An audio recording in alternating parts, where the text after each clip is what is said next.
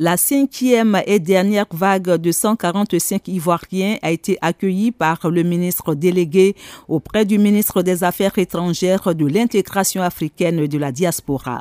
L'ambassadeur Léon Adam Kakou fait le point de ces cinq vagues de migrants ivoiriens qui ont regagné leur pays. Avec euh, ce dernier vol, se termine l'opération de rapatriement de nos compatriotes qui a été initiée à la demande le chef de l'État, le président de la République, son Excellence Alassane Ouattara. Nous avons au total, avec les cinq rotations, 725 Ivoiriens. Il semble qu'il y ait encore entre 2000 et 2600 qui se sont signalés à l'ambassade et certainement qu'il va falloir penser à les faire revenir aussi.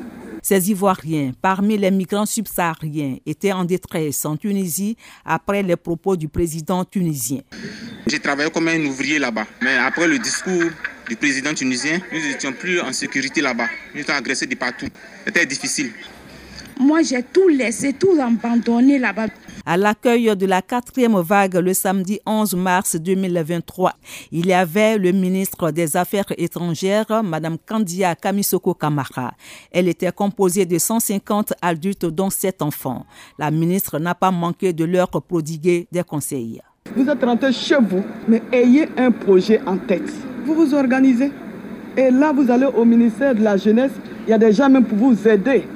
Comment monter un dossier, comment vous encadrer, le faux paxi.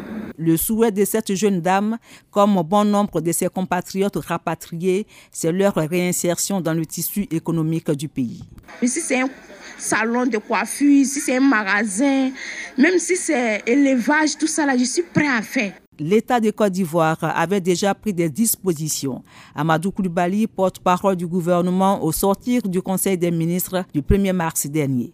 L'ensemble de cette opération, aussi bien le coût donc des transports, euh, l'aide financière apportée en Tunisie et le pécule qui leur sera accordé, euh, coûtera à l'État de Côte d'Ivoire un peu plus d'un milliard de francs CFA et c'est le ministère de la promotion de la jeunesse qui pilote l'opération.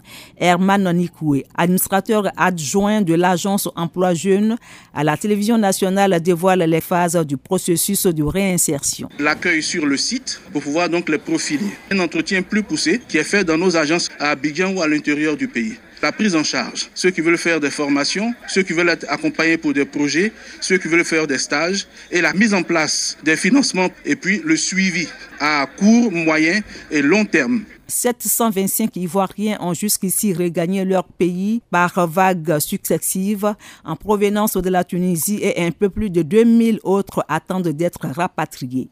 Delphine Bouise, Abidjan, VOA Afrique.